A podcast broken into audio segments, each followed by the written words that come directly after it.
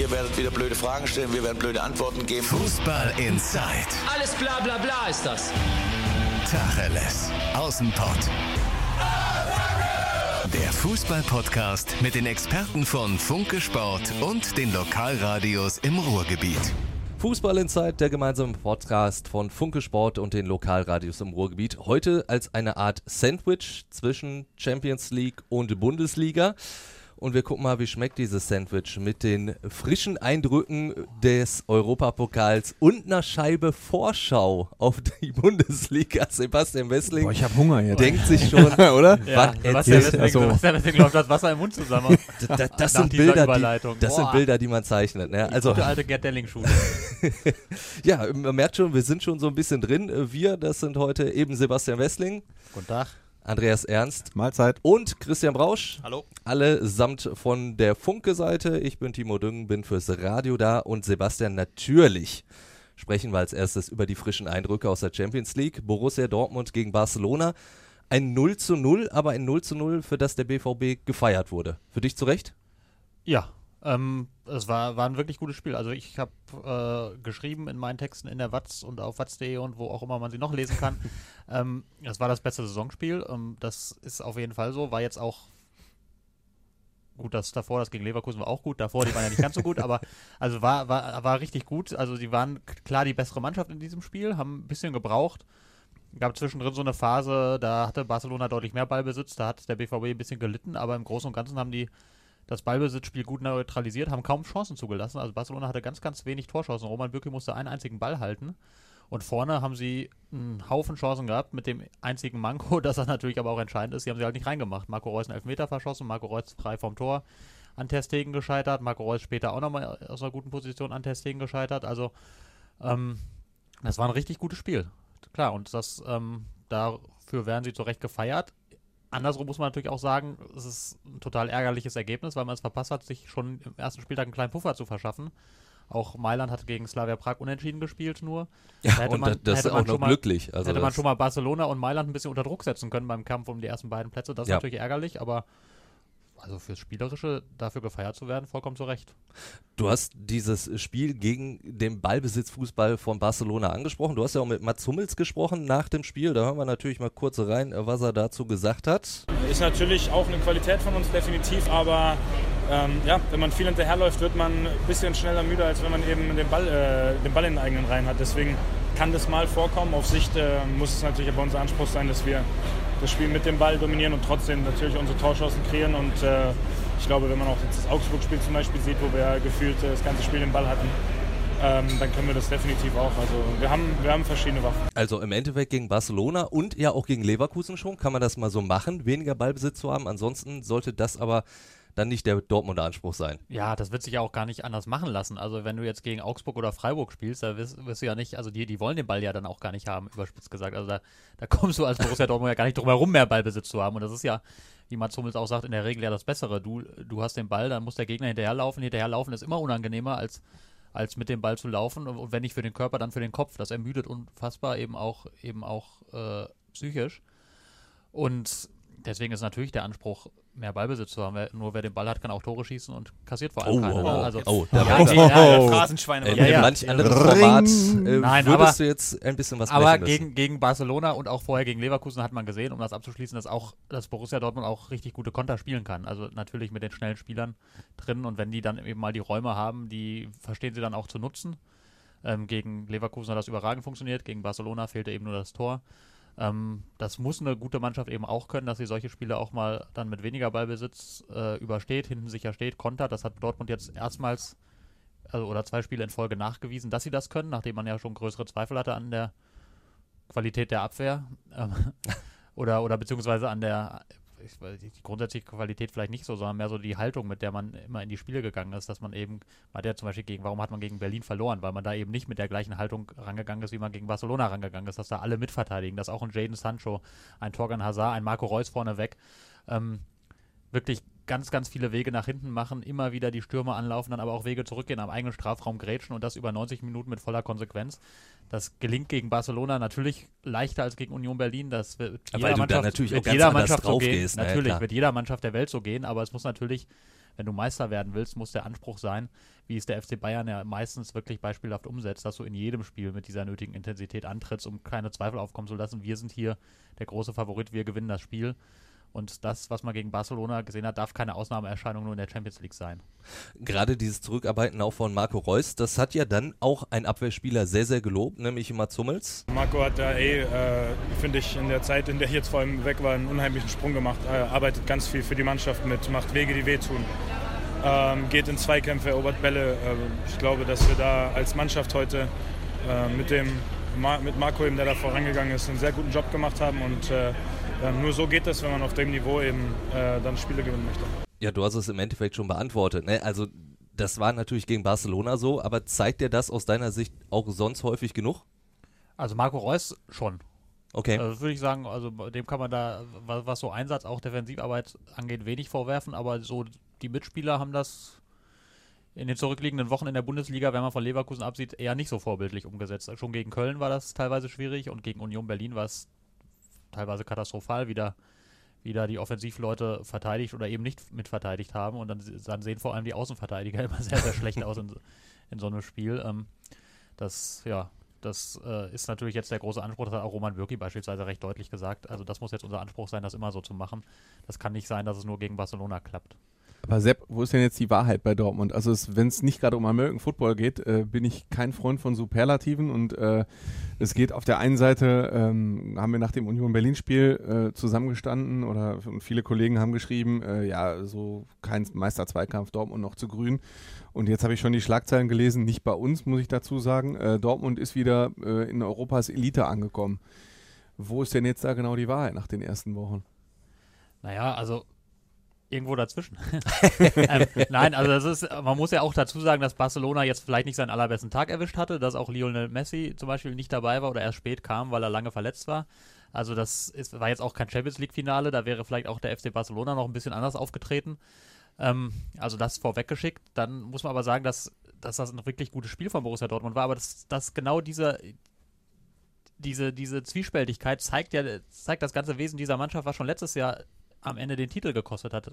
Borussia Dortmund hat letzte Saison von 30 möglichen Punkten gegen die Mannschaften oben in der Tabelle, gegen die ersten fünf, ähm, haben sie 27 geholt. Und gegen die unteren haben sie, glaube ich, von 30 möglichen nur 20 geholt. Ne? Also siehst wo, wo haben sie die Punkte liegen lassen? Gegen die kleinen Mannschaften. Das ist, und genau das zeigt sich jetzt auch, auch in dem hier. Gegen Barcelona, gegen Leverkusen super gespielt, gegen Union Berlin eben nicht. Und das, das, ist das der Unterschied, weil die Bayern, die äh, putzen halt Belgrad mit 3-0 weg, die putzen und, aber und auch Mainz, auch nicht Mainz, gut, Mainz 05-6-1 weg, so, ne? Ja, so, ja. so genau, das, das ja. ist halt, das ist halt dieser Schritt, den Borussia Dortmund, wo Borussia Dortmund bislang noch nicht nachgewiesen hat, dass sie den gegangen sind, dass sie eben in allen Spielen mit so einer Haltung auftreten, dass sie vollkommen selbstverständlich gewinnen werden und dass sie auch dafür das Nötige tun, um zu gewinnen. Und äh, Timo sagte, Bayern haben vielleicht nicht gut gespielt, aber die tun in der Regel in jedem Spiel das Nötige, um zu gewinnen. Und die treten da mit einer Selbstverständlichkeit auf, dass sie dieses Spiel schon irgendwie gewinnen werden. Und meistens geht das ja auch gut. Wenn man vergangene Hinrunde absieht, da hat es nicht immer geklappt, aber meistens dann doch. Und diese, diese Selbstverständlichkeit und auch die nötige Haltung in jedem Spiel, um da wirklich alles rein zu investieren, die scheint Borussia Dortmund vielleicht noch so ein bisschen abzugehen. Das war zumindest so ein bisschen ja die, die, die Essenz aus dem Unionsspiel und also gegen Barcelona kannst du da ja noch keinen Gegenbeweis erbracht haben, weil wer gegen Barcelona nicht rennt und kämpft und alles tut, Klar, der, der sollte direkt einen anderen Job suchen. Ja. Ne? Also jetzt gegen Frankfurt dann am Sonntag, das wird schon interessanter werden, wie es da aussieht.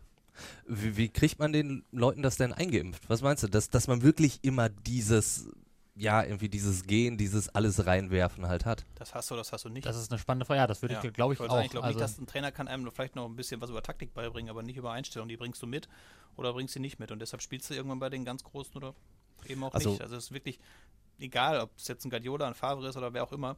Ich kann mir nicht vorstellen, dass ein Spieler, der, der diese Geschichte nicht mitbringt, die von einer Saison auf die anderen lernt und dann ein ganz anderer, ganz anderer Charakter wird gibt auch unterschiedliche Trainer. Jetzt bin ich gerade schon im American Football Modus. Äh, der, es liegt am Headset irgendwie ja, so, ne? Nein, der, der äh, wohl beste American Football Coach der Geschichte ist ja Bill Belichick von den äh, New England Patriots und der sagt immer, er sagt den Spielern überhaupt nichts vor den Spielen. So, er macht seine taktische Einstellung und was Motivation angeht, sagt er seinen Spielern nichts. Weil er immer sagt, wenn ich irgendwelche Spieler noch motivieren muss, dann ist der Spieler hier falsch. So. Und bei den Jungen Patriots hilft. In Dortmund offenbar ja, also wird man mit dieser Taktik nicht so weit kommen, ne? ja, ich glaube, ich, ich, ich gehe da auch allergrößtenteils mit, was ihr gesagt habt, aber vielleicht nicht ganz absolut. Ich glaube schon, dass ein Trainer nochmal noch mal ein paar Prozent rauskitzeln kann. Ähm, und, und vielleicht nochmal ein bisschen extra Motivation, aber natürlich ist grundsätzlich richtig, das muss von den Spielern kommen. Du kannst nicht in die Köpfe der Spieler rein und dort dafür sorgen, dass die mehr rennen und mehr kämpfen und mit einer bestimmten Einstellung ins Spiel gehen. Das muss einfach aus denen selbst heraus sich entwickeln. Deswegen halte ich auch nicht immer viel davon, wenn dann jetzt gesagt wird, der Favre, der kriegt die Mannschaft nicht motiviert, der ist zu leise, der ist kein Lautsprecher. Ich glaube, so funktioniert Fußball nicht mehr. Also ich kann auch nur von meinen persönlichen Erfahrungen aus der Kreisliga oder sonst wo reden, wenn der Trainer vor mir rumhüpfte und schrie und brüllte, ihr müsst mehr in die Zweikämpfe und geht da richtig drauf. Da man sich immer gedacht, also, halt die Klappe. Da, nur, da, da, musste ich eher fast drüber lachen, weil ja. ich dachte, jetzt erzähl mir doch lieber, wo ich mich hinstellen soll und wie ich da anzulaufen habe oder sonst irgendwas. Ne? Also da, und so würde ich mal behaupten, die meisten Fußballer, die jetzt aus den Internaten rauskommen, die gut geschult sind und so weiter und so fort, denen ist das auch viel wichtiger, dass der Trainer ihnen ein vernünftiges Konzept an die Hand gibt und sagt, so müsst ihr laufen, so und so wird der Gegner spielen, das sind die Räume, wo es gefährlich werden kann, als dass da einer steht und sagt, 90 Minuten Gras fressen, Feuer über, also und so weiter und so fort. Also deswegen, es lange ja Rede, kurzer Sinn. dass es so viele hochbegabte Talente gibt, die es dann am Ende nicht geschafft haben, weil die einfach genau. nicht in der Lage waren, sich so professionell zu verhalten, wie es am Ende nötig ist. Die haben nicht diese selbst äh, Erkenntnis mitgebracht, dass man schon jeden Tag alles dafür tun muss und dementsprechend sind sie dann irgendwann in den unteren Ligen gelandet, obwohl sie ein Riesentalent hatten. Und da gibt es so viele Beispiele von und dementsprechend, ja, wird das der Trainer in den seltensten Fällen dann wirklich rauskitzeln können. Trotzdem, welche Rolle kann da zum Beispiel jetzt so ein Mats Hummels einnehmen, der ja nun mal in den letzten Jahren bei den Bayern gespielt hat, wo er das natürlich auch dann natürlich gelebt hat? Ja. Ja, der kann natürlich, also der kann in der Hinsicht eine viel größere Rolle spielen als ein Trainer, weil er eben auf dem Platz steht. Ne? Das ist ja schon mal der, der entscheidende Unterschied. Und das ist tatsächlich in bestimmten Spielen, glaube ich, sehr wichtig, dass du dann eben solche Leute hast, die eine gewisse Ausstrahlung haben, die so, die sich durch nichts erschüttern lassen, die sagen, komm, scheiß drauf, keine Ahnung, wir liegen 0-1 zurück oder es läuft nicht oder was auch immer, aber wir spielen genauso weiter, wir spielen unser Ding runter, wir sind Borussia Dortmund, uns kann keiner was anhaben, so ungefähr.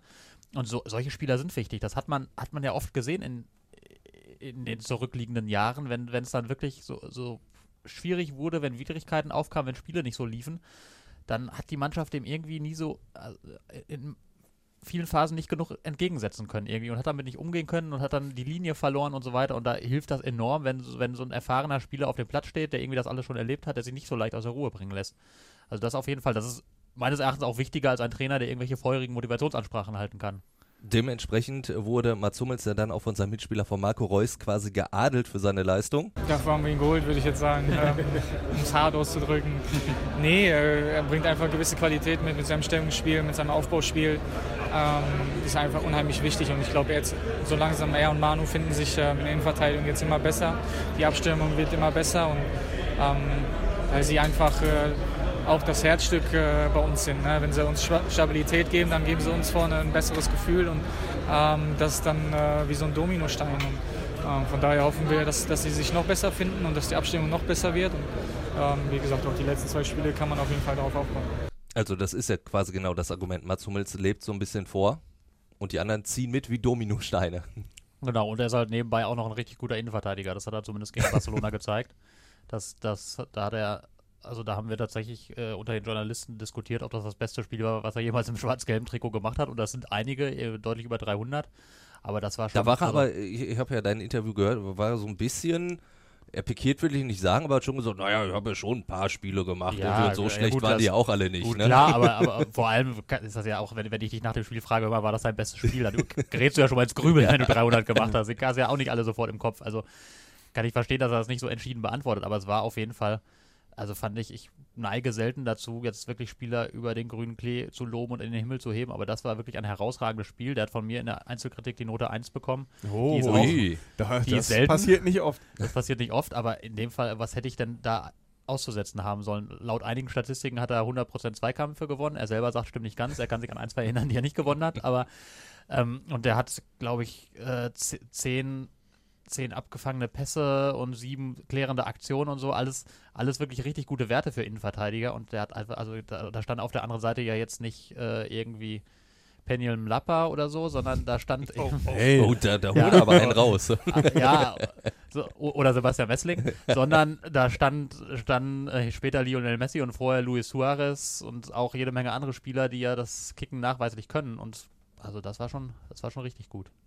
Und das große Kunststück wird dann jetzt sein, irgendwie die Leistung, wir haben jetzt das schon mehrfach angedeutet, das jetzt wirklich am Sonntag in Frankfurt auch zu bringen. Genau, also das ist jetzt eben, da finde ich, also in dem Spiel zeigt sich eben viel eher der Charakter der Mannschaft als am Dienstagabend bei Flutlicht gegen Barcelona, sondern wenn du jetzt gegen Frankfurt, die sind auch unangenehm, gut, die kommen jetzt auch aus dem Europa League-Spiel, aber dennoch, ähm, also gegen so eine Mannschaft dann die gleiche, also die, auf dem Punkt genauso da zu sein und genauso konzentriert und mit der, mit der gleichen Haltung das Spiel anzugehen, das wird sehr, sehr interessant sein, das zu sehen und wie man da auftritt, das kann echt ein Fingerzeig dann darüber geben, wie die weitere Saison verläuft. Und jetzt bin ich mal gespannt, wie du von Das wollte Messi, ich auch grad sagen. Suarez Das auf den ich- FC Schalke 04 Pass kommst. auf. Zuletzt war die Überleitung immer von einem hummelhoch jauchzenden Verein und dann zu Ja, Schalke und äh, jetzt pass auf, jetzt auf einmal ganz bei einfach, beiden. ganz einfach. Die Charakterfrage stellt sich jetzt bei Borussia Dortmund am Wochenende. Wir haben in der kompletten letzten Saison die Charakterfrage bei Schalke gestellt. Aha. Ich glaube, so Oh, da hast du schon besser da. übergeleitet, aber ist okay. Ach ja, komm, Ja, also komm. War, war nicht so verkehrt. Ist eine ich, solide Drei. Ja, immerhin. Ne? Also ich muss sagen, jetzt zum Beispiel letztes Spiel der Schalker in Paderborn, da haben sie ja schon auch eine vernünftige Einstellung gehabt. 5-1 gewonnen. Auch Hätten wenn es 10 nur machen müssen. hätten 10 machen Vernünftig, müssen. vernünftig Und ist gut, klar. ja, also es war, wie gesagt, gut gespielt. Es war aber halt nur Paderborn. Deswegen will ich da jetzt nicht. Aber die haben auch vorher noch nicht 5-1 verloren, das muss man halt auch so Das stimmt, also- aber die haben sich gerade hinten raus so ein bisschen aufgegeben. Ich habe das Spiel ja kommentiert für Radio im Schalippe. Da muss ich schon sagen, neben mir saß äh, ein Kommentator, der äh, für fürs Paderborner Fanradio kommentiert hat, der am Anfang, glaube ich, einen Puls von 200 hatte und am Ende saß der wie so ein Häufchen Elend und war wirklich sehr, sehr niedergeschlagen und sagte nur hinterher zu mir, die haben sich aufgegeben, die haben sich aufgegeben. Also, das haben die Schalker dann schon geschafft. Na gut, aber so viele. Chancen, wie die in der ersten Halbzeit zugelassen haben, haben die sich ja auch teilweise schon aufgegeben. So. Aber, aber hätten halt noch äh, zum Ende der ersten Halbzeit das Tor Genau. machen können. Nein, muss man sozusagen ähm, zwei Sachen. Erstens finde ich sehr beeindruckend, was die äh, Schalker jetzt gerade spielen. Man muss immer wieder bedenken, es ist äh, fast komplett die Mannschaft, die vor einem Jahr gespielt hat. In Paderborn hat, glaube ich, nur ein Zugang gespielt, ne? Kenny? Ähm, Richtig? Ja, müsste sein, ja. Richtig, so. Kenny hat nur einen Zugang gespielt, sprich, es war die leichte. Ja, und Marc Uth ist ein halber Zugang. Ein halber. Der hat vergangene Saison 24 Spiele gemacht. Also Genau, Ja, also gut. der, der wird Ja, halt ja, immer ja, so, ja. so, als wäre er nie Genau. da gewesen, aber er hat ja Er schon war ja Platz gestellt. Ja, Ja. Physisch äh, irgendwie am Platz war er schon. Ja. Und so was Chancenauswertung angeht, war er jetzt ja auch nicht da. Nein. Ja. Ähm, so, ich finde es sehr beeindruckend, was Wagner aus dieser Mannschaft gemacht hat. Das ist das Erste, muss man ja immer sagen, sonst fühlt sich der Schalke-Fan ja gleich äh, schon wieder schlecht behandelt, dass ich sehr Guck mal, er leitet ein ja. Aber ein. ja, definitiv. ähm, nein, aber auf der anderen Seite muss man auch sagen, sie haben ein Auftaktprogramm gehabt, das äh, jetzt ganz angenehm ist. Also ja, zu Hause gegen Hertha, das Spiel kann man ja mal gewinnen. Beim SC Paderborn, das Spiel kann man ja mal gewinnen. Okay, Bayern klammern wir jetzt mal aus, aber es sind schon mal sechs Punkte. Jetzt spielen sie zu Hause gegen den FSV Mainz 05. Kann man ja auch mal gewinnen. Und nach fünf Spielen mit neun oder dann im aktuellen Fall zehn Punkten dazustehen, Wärst ja erstmal oben mit dabei. Genau, ist, du wärst Tabellenführer, wenn du mit drei Ja. unterwegs Überleg mal, wir reden erst von Barcelona und dann reden wir von der Tabellenführung der Fußball-Bundesliga. Ja. Und das Stark. zusammen mit dem FC Schalke 04. Ist ja echt irre. Nee, also toll, was David Wagner gemacht hat. Toll, wie sie in Paderborn gespielt haben. Äh, weil, wie Sebastian gerade richtig gesagt hat, die haben vorher noch nicht 5-1 verloren. Die haben unter Steffen Baumgart noch nicht 5-1 verloren. Die haben sich ganz im Gegenteil ausgezeichnet dafür, dass sie eben nicht aufgegeben haben, sondern dass sie wirklich bis zum Schluss immer durchziehen. Und äh, jetzt, Schalke hätte da wirklich ohne Fast zu, schon über, ohne, zweistellig ohne gewinnen zu können. übertreiben, zweistellig gewinnen können. Was die alleine in der ersten Halbzeit, die mit einem 1 zu 1 endete, was die da, also du musst ja halb durchgedreht sein als Radioreporter. ja, ja, ein Weil wenig. du sitzt dann auf der Tribüne und denkst dann, Tor, nee, und dann musst du schon wieder dich verschlucken. Also Ja. hast du, also Also mehrfach im 16er eigentlich Ja. die, die Chance gab, Burgstaller oder Uth. Also einer hätte mindestens drin sein müssen in der ersten Halbzeit auch schon. Genau. Definitiv. Und äh, man sieht ja auch die ersten Tendenzen, was äh, Da- David Wagner, ich sage mal David hier, muss mich an David noch gewöhnen, was David Wagner aus manchen Spielern gemacht hat. Äh, Beispiel Amin Arid, wie der in dieser Saison aufspielt, das ist ja echt allererste Sahne. Ähm, und auch in Paderborn zwei Tore, also da kann man echt bisher nicht meckern. Und genau über Amin Narid hat sich natürlich David Wagner auch geäußert, als hättest du es gewusst. Hat dann gesagt, so komm, jetzt wirklich sehr, sehr schwierige Zeit hinter sich gehabt aus der letzten Saison, aber die sollen wir Also komplett Timo, abhaken. Timo, wenn ich ehrlich bin, ähm, Du hast es gesehen. Ich, ich hab's, äh, ja, Ach, ich, du ich hast hätte, gelünkert. Ich hätte über Amin Arid äh, schon gesprochen, aber ich habe es gesehen, dass du ein, so, ein MP3 vorbereitet ja, hast. pass auf, da hören wir rein. Ich glaube, wir sollten das jetzt auch alle mal weglegen. Für ihn, für Armin weglegen, dass wir einfach nur sagen, ey, diese Saison ist da, diese Saison macht das gut und ich hoffe, er macht so weiter. Und das, was geschehen ist, ich glaube, es hilft ihm nicht, wenn wir immer darüber reden und ihn daran erinnern, was er in der letzten Saison erlebt hat. Ist natürlich richtig, aber ich kann mich auch noch an die Schalker Saisoneröffnung erinnern. Da wurde Armin Arid auch wirklich gefragt. Und welchen Armin erleben wir? Den aus der letzten Saison, aus der vorletzten Saison? Und da hat er wirklich nur so ganz kleinlaut gesagt, oh, aus der vorletzten Saison. Und alle, ja, ja, alle gejubelt. wie sonst Antwort. ja. Also das ist dann schon einer, wenn der richtig wieder zündet, schon ein Spieler, der auch den Unterschied mal ausmachen kann vielleicht nicht für, für die ganz großen Spiele, aber schon zum Beispiel gegen den SC Paderborn reicht. Das hat er auch schon in der Vergangenheit gegen Borussia Dortmund gereicht, ne? Also das also stimmt, das, der bei den 4 zu 4 war 4 er, 4, da wurde, er, wurde er eingewechselt. Genau, das stimmt, ja. Und er hat, also gemeinsam mit Leon Goretzka ja, wurden die, glaube genau. ich, so nach 35 Minuten damals eingewechselt und haben dann dafür gesorgt, dass das Spiel kippt. Also das ist, glaub, würde ich jetzt sagen, ich sehe ihn nicht so oft wie Andi, aber ein Spieler, der wirklich richtig großes Potenzial hat, würde ich sagen. Und der eben genau solche Spieler brauchst du ja auch, die was Überraschendes machen. Und der ist halt, also das ist natürlich an, an manchen Tagen klappt dann auch extrem wenig, weil er ja auch noch jung ist und Entwicklungspotenzial hat und so weiter und so fort. Aber wenn dann Dinge klappen, dann, dann ist das, sind das eben exakt diese Faktoren, die eine Abwehr auch mal aushebeln. Er hat gegen die Art und Weise, wie er gegen äh, Paderborn das, das Tor geschossen hat, äh, wie er da einen, einen Abwehrspieler noch mit so einer Körpertäuschung so ein bisschen ins Leere laufen lässt mit seiner Ballannahme und so. Das sind einfach die, das machen ganz wenig Fußballer intuitiv und deswegen ist das so schwer, die zu verteidigen. Ja, und gegen und Mainz deswegen, hat er doch ein Tor mit der Hacke eingeleitet, genau. das war ja auch brillant. Und deswegen, deswegen äh, ist das, Hertha, deswegen kann das kann das unfassbar wertvoller Spieler sein und durchaus auch gegen, der hat auch gegen Bayern, wenn ich meine ich, mich zu erinnern, kein schlechtes Spiel ja. gemacht, sondern da auch durchaus für Gefahr gesorgt. Also das ist, ich würde sagen, das ist kein Spieler, der nur gegen Paderborn hilft, sondern schon einer, der dir. Also so, so wollte ich es auch nicht sagen, nein, aber nein, natürlich, aber ich sag mal, natürlich ne, weil wir vorhin noch beim FC Barcelona Ja. waren, ja, da na, würde ja, Amin Arid jetzt nicht der Spieler sein, der den Unterschied macht. Nein, so wollte ich ja, das gut, einfach nur beim gesagt FC haben. Barcelona stünde er vermutlich nicht in der Startaufstellung. Das ist natürlich richtig, aber dennoch ist das ein Spieler, der oberes, also auf jeden Fall über dem Schnitt in der Bundesliga anzusiedeln ist. Das definitiv, ja. Und der, der Schalke echt weiterhelfen kann. Wenn er diese Form hält, dann ist das, wird das ein ganz, ganz wichtiger Spieler diese Saison werden. Und man muss ja allgemein äh, zu Schalke sagen, das ist eine Mannschaft, die, ähm, das habe ich, du kannst es bestätigen, in der vergangenen Saison auch immer gesagt, die so ein Momentum mitnehmen kann. Im vorletzten Jahr unter Tedesco hatten sie dies, da haben sie relativ gut gestartet und haben das über die ganze Saison mit einer Menge Spielglück mitgenommen. Ja. Vor einem Jahr haben sie Genau null. Punkte Ja. nach fünf Spielen gehabt und das sind sie nie losgeworden. Wenn sie jetzt Mainz schlagen, haben sie zehn Punkte nach fünf Spielen. Das ist echt eine grundsolide Basis. Ähm, und da gerätst du auch nicht so schnell in so einen Negativtrend, wo du dann sagen kannst, oh nein, wir müssen wieder nach unten gucken. Und so eine Mannschaft wie Schalke, die kann in dieser Besetzung, weil es nahezu eine unveränderte Mannschaft ist, gerne in Abschießgefahr geraten, habe ich vor der Saison gesagt. Aber andersrum, wenn sie in ein gutes Fahrwasser, das ist keine Mannschaft, die in die Champions League kommt, das nicht. Aber du kannst gut und gerne mal Sechster oder Siebter werden. Der siebte Platz hat zuletzt eigentlich immer ausgereicht für die Europa League, ne? Ja. Und es ist ja davon auszugehen, dass es auch in dieser Saison nicht so unwahrscheinlich ist. Ja, und siebter kannst du werden mit der Mannschaft. Dazu musst du allerdings echt auch im, am Anfang diese einfachen Spiele gewinnen, dir Selbstvertrauen holen. Was war Weil danach die Woche wir- geht's dann nach Leipzig, was also wir- das wird dann schon ein bisschen den, schwieriger, Was haben wir über den Sturm gemault vor einem Jahr? Zu Recht, weil sie ja nie so richtig geil gespielt haben. Ja, und Jetzt machen auf sie- Stürmertore warten wir, äh, okay, Kutucu, Ja. sagen wir mal, äh, eingewechselt, aber sonst warten wir weiterhin auf ein Ja, aber Stürmertor. es geht ja um die Offensive. Ja. Da haben sie jetzt mal fünf gemacht. Die drei gegen Hertha kann man ja kaum zählen, weil es zwei Eigentore waren. Äh, aber, Aber dafür das Tor es von Kenny halt, war sehr es schön. wird halt besser und besser und besser. Und das spricht ja erstmal für einen neuen Trainer, dass er kommt, übernimmt einen Spieler, äh, einen Spielerkader, der weitgehend unverändert ist gegenüber einer Saison, in der man fast abgestiegen wäre. Und dann ziehen wir nach vier Spieltagen plus einmal DFB-Pokal so ein Zwischenfazit. Das ist ja für die Arbeit von David Wagner erstmal positiv.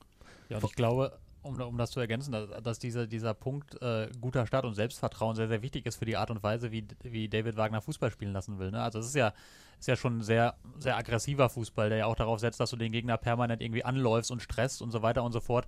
Und wenn das jetzt viermal nacheinander nicht funktioniert, dann wird das sehr, sehr schwer, so einen Spielstil aufrechtzuerhalten. Wenn du aber als Spieler merkst, ey, guck mal, das funktioniert und das bringt mich weiter, dann bist du auch im nächsten Spiel bereit, eben anzurennen und dann auch, läufst du auch gerne mal vergeblich in den Raum und dann können auch Sachen schiefgehen, aber das ist dann halt scheißegal, wenn es dafür am Ende ein gutes Ergebnis steht, dann bist du halt als Spieler bereit, diesen Fußball und diesen Weg mitzugehen, der ja den Spielern ein, körperlich einiges abverlangt. Also die laufen ja nicht gerade wenig und alle müssen, da sind wir auch wieder beim Thema Offensivspieler, die müssen mit nach hinten arbeiten, deswegen ist ja auch so ein Burgstaller auch bei Wagner nach wie vor gesetzt, weil wenn er eins kann, dann ist das Laufen ohne Ende und, und gegnerischer Verteidiger nerven. Und dafür sind solche Ergebnisse echt wichtig, weil du dann eben als Spieler Vertrauen darin hast, dass es gut ist, das zu machen und das auch weiterhin machst. Das ist ja auch das, was äh, viele Schalke-Fans nach dem 5 zu 1 äh, in Paderborn auch gesagt haben. Was sie echt begeistert hat, dass sie nach dem 3 zu 1 nicht nachgelassen haben. Die nicht hatten mal, weiterhin nicht Bock. Mal, Ja, nicht absolut. mal zurückschalten wie früher, so, oh, wir führen 3-1, noch 15 Minuten, schließen wir das Spiel mal ab und äh, gehen mit dem 3-1 in die Kabine, sondern die haben weiter Bock und gehen drauf. Dann kommt so ein Kutucu rein, der eh ein Fanliebling geworden ist, weil der, Und der- drauf der geht, immer und dann auch Bock hat. Tor macht, der immer Lust hat und dann gewinnst du halt noch 5-1. Ne? Also das sind auch Signale an die eigenen Zuschauer, die so kritisch waren in der vergangenen Saison und jetzt ganz im Gegenteil sehen, David Wagner bewegt was und die Spieler haben einfach Bock. Einfach Bock, Bock, Bock. Das ist bisher gutes Zwischenfazit. Wobei, auch da gilt für mich, äh, ich bin jetzt weit entfernt von Superlativen und äh, man kann so ein richtiges Zwischenfazit sollte man nach 10, 11 Spieltagen. Es kann ja sein, dass sie jetzt Ja. gegen Mainz unentschieden spielen, in Leipzig verlieren, dann reden wir hier in drei Wochen davon, dass das alles wieder die Stimmung damals ist. kippte und wir es immer schon kommen sehen Ja. haben. Ne? Deshalb äh, sage ich auch gleich, äh, nach 10, 11 Spieltagen kann man das Wort Zwischenfazit auch wirklich schreiben. Jetzt sind es erstmal Trends. Und der Trend ist halt positiv. Was mir bei Trainer David Wagner auch auffällt, ist halt, du hast auch gerade immer gesagt, das ist fast der gleiche Kader wie in der letzten Saison. Aber der sagt halt immer so, ich war doch nicht da, Leute. Also ich weiß überhaupt nichts von der letzten Saison. Für mich ist das jetzt eine komplett neue Mannschaft. Er tut so, als wenn er in, in England da überhaupt nichts mitgeschnitten hätte. Das ist eigentlich ein Vorteil. Ja, das ist eine gesunde Einstellung. Ne? Also wenn er jetzt rangehen Ist natürlich, ist natürlich gelogen. Natürlich also, ist es klar, gelogen, weil er, kann ja nicht zu einem Verein kommen und sagen, so, nach ich, äh, ich, ach, wer ist das da auf dem Alle Platz? Schrott. Also es ist natürlich, aber er, er vermittelt Genau. so. Das, das meine ich damit. Klar, er vermittelt ja auch ähm, anders, dass er sich, dass er überhaupt keine Nebengeräusche zulässt. Ne? Das hat er auch gesagt, als äh, die Frage immer wieder aufkam, hol dir noch einen neuen Stürmer, hol dir noch einen neuen Stürmer, hat er genau in etwa auch so reagiert.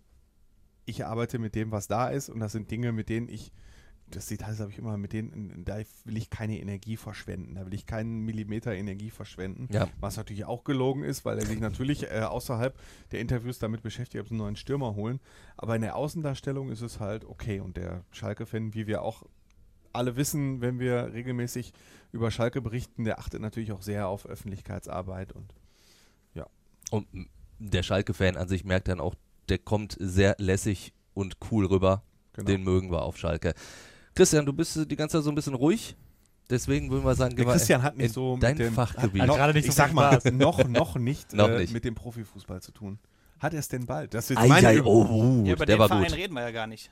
Wir reden ja, der ist ja nicht im, nicht im Revier, der, über den ich jetzt sprechen könnte, im Zuge mit Köln Ach so, und Schalke. Der, Ja, der, ist, der, ist ja, der ist ja noch im Profifußball, aber den meint er ja gar nicht. Genau, ich habe jetzt, ich nehme jetzt mal Ja, die ich, ich fand's, ab. ich fand's großartig. Ähm, wir haben jetzt über den Profifußball geredet. Jetzt redest du über einen Verein, der Dorthin vielleicht möchte. bald im Profifußball vertreten sein wird. Fragezeichen? Ich glaube ja. Haben wir den Namen, Achso, schon- können wir das- können wir das auch abschließen? haben wir den Namen schon genannt? Nein. Nein, Rot-Weiß Essen. ja, Ja. Wir hatten mal einen Cartoon vor vielen Jahren äh, von Olli Hilbring. Da ging es darum, dass der VfL Bochum großen Erfolg hatte und Peter Neurohrer da übers Wasser ging. Entspannte bei einem Sonntagsspaziergang. Er ne? entspannte bei einem Sonntagsspaziergang und äh, man hat fast das Gefühl, dass das jetzt auch mit Christian Titz so sein könnte, dass der Gefühl den Essen übers Wasser gehen kann und ähm, Schön über die Emscher. wo man vorhin hier schon angedeutet hat, von wegen, wenn das erstmal so läuft, dann glaubt man David Wagner auch ähm, seine Methoden und seine Taktiken, dann ist das in Essen natürlich das Gleiche. Da funktioniert einfach alles gerade. Die Spieler folgen ihm blind und ähm, wir hatten ja zuvor, vor ein paar Tagen, so, ein, so einen Artikel über seine Einwechselbilanz. Das ist, ist ja schon fast gespenstisch, was, was da passiert, dass er regelmäßig auch nach einer halben Stunde auswechselt und die Spieler dann gefühlt sieben Minuten später einen Treffer erzielen und ähm, alles, was er gerade anpackt, funktioniert. Und dementsprechend ist natürlich die Euphorie in Essen gerade riesengroß. Und was wir eigentlich schon seit der ganzen Saison sagen, zeichnet sich immer mehr ab. Der Kader ist in der Breite so gut, dass diese Wechsel auch wirklich deshalb funktionieren können, weil, weil kein, kein Leistungsabfall da ist, weil einfach bei der gleichen Qualität vielleicht einer reinkommt, der dann auf einmal eine bessere Tagesform hat. Und dementsprechend, ja, ist ganz Essen gerade in, in, einer, in einer großen Euphoriephase und hofft, dass dieses Jahr dann wirklich am Ende der, der Aufstieg in die dritte Liga steht. Und wenn Peter Müller jetzt da wäre, der würde jetzt sagen, das hört er jedes Jahr von euch. aber nur die ersten Wochen äh, gefühlt. Also jetzt auch nicht in den letzten Jahren nicht mehr so regelmäßig. Ja doch, unter Und Neitzel vergangene Saison, der Start war doch auch Der, der, okay. der Start war sehr gut, aber trotzdem war die, die generelle Lage von, von der Betrachtungsweise her ein bisschen anders. Jetzt äh, hat man ein bisschen mehr Geld, das hat man gefühlt vernünftig investiert, das hatte man auch das Gefühl vorher schon. Es gab einen Riesenschritt, äh, Schnitt, den man auch vorher schon erwartet hat, der aber in den letzten Jahren nie so ausgeführt wurde, wie es jetzt der Fall ist. Da hat Jörn Nowak einfach gezeigt, dass der da überhaupt keine Verwandten kennt, sondern einfach sein Konzept verfolgt und ihm komplett egal ist, auch wenn 17 neue kommen. Und ähm, das funktioniert jetzt einfach. Und in den letzten Jahren war es immer so, dass September, Oktober die große Krise kam. Und im Moment sind eigentlich keine Anzeichen da. Ist man hat jetzt auch ist- in Lippstadt ganz kurz, ja, ja. wo man eigentlich früher mal gesagt hat, das ist doch Darauf typisch nach dem Start, dass wir das Ja. Ding verlieren. Dann kassieren sie nach 10 Minuten das 1-0 und kommen einfach trotzdem wieder. Kassieren, kassieren auch noch nochmal das 2-2. Ne? kassieren dann das 2-2 und machen einfach weiter, als gäbe es keine Probleme. Und das ist ein großer Unterschied zu den letzten Jahren, wo man solche Spiele regelmäßig dann vergeigt hat oder auch noch in der 90. das 3-3 kassiert hat, wo man jetzt dann das 4-2 nachlegt. Und es gibt viele Indikatoren, es ist kein Muss, dass die jetzt aufsteigen und auch kein Muss, dass die bis zum Ende erster, zweiter, dritter sind oder nicht noch, nicht noch irgendwie einbrechen. Aber die Indikatoren dafür, dass es klappt, dass sie sehr lange mitspielen, die sind einfach da und ich, man kann nur für die Essener hoffen, dass sie, äh, dass sie diese Welle noch lange, auf dieser Welle lange surfen können. Ja, es gibt Ja, so, und- so einen Running Gag zwischen Christian, Kollegen Christian Wozniak und mir. Der Christian Wozniak, der ja dem, dem RWE durchaus positiv zugewandt ist, um es mal positiv zu formulieren, der jedes, jeden Sommer, seit wir zusammenarbeiten, zu mir kommt und sagt, oh Sebastian, dieses Jahr, ich habe ein richtig gutes Gefühl. Geile Transfers, super Trainer und so weiter und so fort. Und bislang war es immer, wenn wir jetzt um diese Zeit dann nochmal geredet haben, Dann war es schon da vorbei. war immer wieder kleiner oder naja, scheiße, dieses Jahr wieder nichts. Aber nächstes Jahr.